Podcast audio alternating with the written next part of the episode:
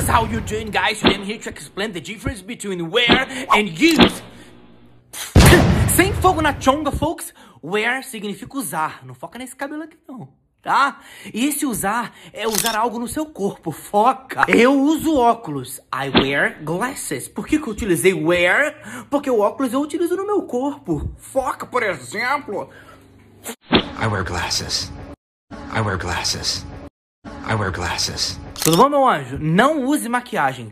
Don't wear makeup. Por que, que eu utilizei wear? Porque eu quero maquiagem no corpo. Tá? Foca. We don't wear makeup. We don't wear makeup. We don't wear makeup. Cara, não viaja. Você vai chegar numa mulher que é casada, she wears a wedding ring. O que? Ela, o que? Ela usa o que? Uma aliança de casamento, meu anjo. Tá? She wears. Por que, que eu falei wear? Porque o que? A aliança tá no corpo. Because she wears a wedding ring. Because she wears a wedding ring. Because she wears a wedding ring. Tá? Foca aí. Wear significa usar. Só que o que? No corpo. Já acha como que eu utilizo use? Foca! Use, folks, também significa usar, mas não no corpo. Nenhum objeto, uma coisinha ali. Foca aqui. Eu tô, com- eu tô com vontade de mijar, gente. Posso usar seu banheiro? Can I use your bathroom? Ah, Posso usar seu banheiro porque que eu utilizei use? Porque o quê? Eu não vou usar no meu corpo o banheiro aqui, nesse caso. Can I use your bathroom?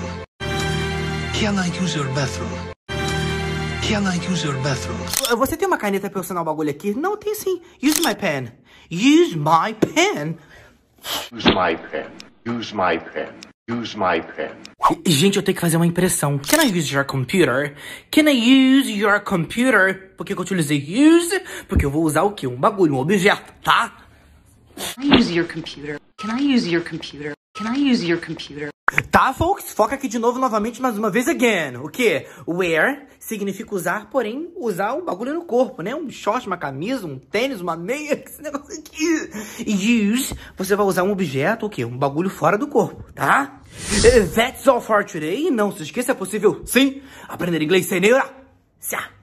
Sem neurose, sem caô.